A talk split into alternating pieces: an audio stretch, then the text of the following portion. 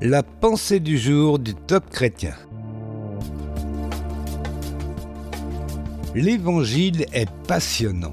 Un texte de Bob Gass. Nous lisons dans Romains chapitre 1.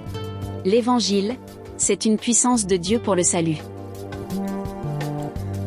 Un dimanche à l'église, une femme s'endort en plein sermon.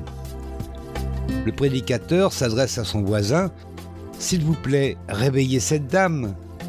L'homme répond Désolé, pasteur, c'est vous qui l'avez endormie, c'est à vous de la réveiller. Sérieusement, Paul l'affirme L'évangile, c'est une puissance de Dieu pour le salut de quiconque croit. C'est dans Romains chapitre 1.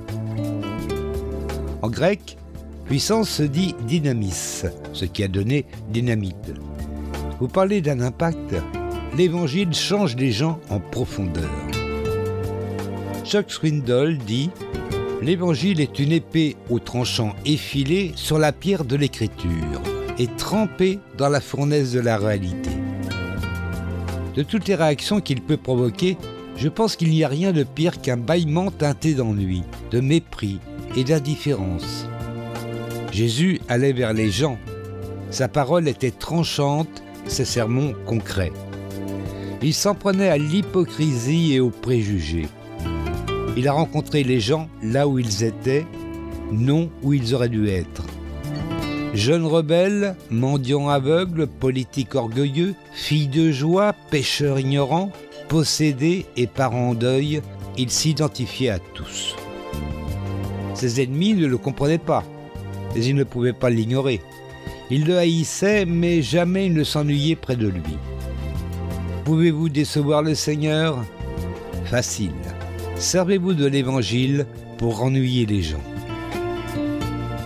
L'Évangile n'est pas un vague concept religieux, c'est une relation passionnante avec Dieu qui œuvre chaque jour dans notre vie. Un conseil pour aujourd'hui. Les gens qui vous entourent en ont besoin. Alors, partagez-leur la bonne nouvelle. Vous avez aimé ce message?